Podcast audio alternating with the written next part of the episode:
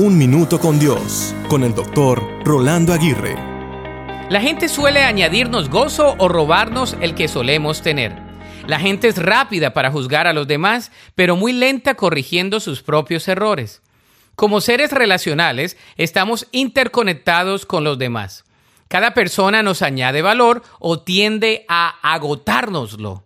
La gente puede reír, pero al mismo tiempo puede estar llorando emocionalmente. La gente puede dar una cara, pero en realidad puede actuar de otra manera. La gente puede decir algo y ser un cúmulo de muchas mentiras. La gente puede enseñar lo más bueno y esconder lo más oscuro de cada uno. Entonces, ¿qué podemos hacer? Recordar que todos somos creación de Dios, pero que somos seres pecaminosos llenos de complejidades y pecados. También debemos poner lo mejor de nosotros para tratar bien a los demás trabajando en nuestra integridad. Debemos recordar que no tenemos control de la gente, sino que debemos ejercer el control de nuestro propio ser.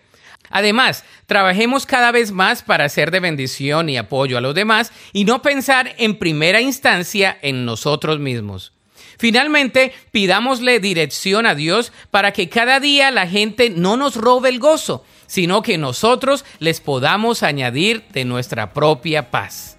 La Biblia dice en Mateo 7:12, haz a los demás todo lo que quieres que te hagan a ti.